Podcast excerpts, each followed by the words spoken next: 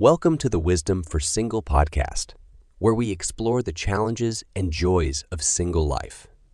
I'm your host, Yer Nain, and in today's episode, we'll delve into important aspects that can help you embrace and navigate the single journey with wisdom and grace. So grab a cup of tea, find a cozy spot, and let's dive in. Being single is not just a stage in life. It is an opportunity for growth, self discovery, and happiness. However, it can also present unique challenges. And that's where this podcast comes in. Over the next hour, we'll discuss practical wisdom grounded in research and personal experiences to help you thrive as a single person. Benefits of being single. To start off our exploration into the wisdom of singlehood, let's take a look at the many benefits it offers. Research suggests that being single can foster personal growth, self reliance, and freedom. We'll discuss how to leverage these advantages and create fulfilling experiences that can lead to a happier single life, self discovery, and personal growth. Being single provides an incredible opportunity for self discovery and personal growth.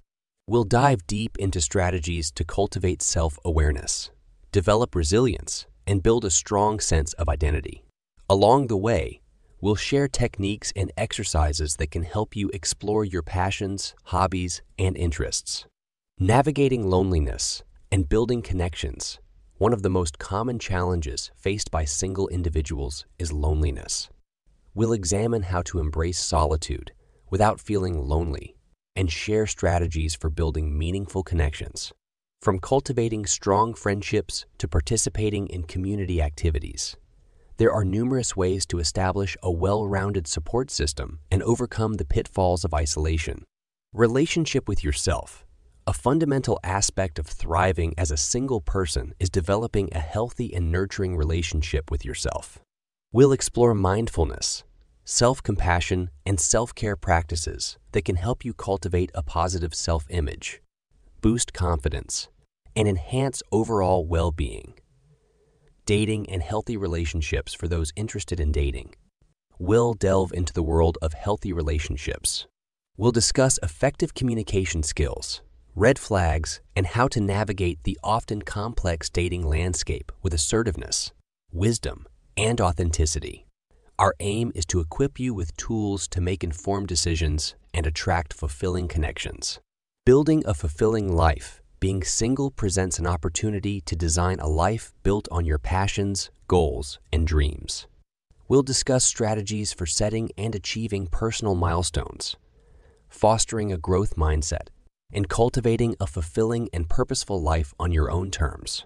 As we bring this episode to a close, I want to remind you that being single is not a limitation, but a chance to cultivate wisdom, joy, and personal fulfillment.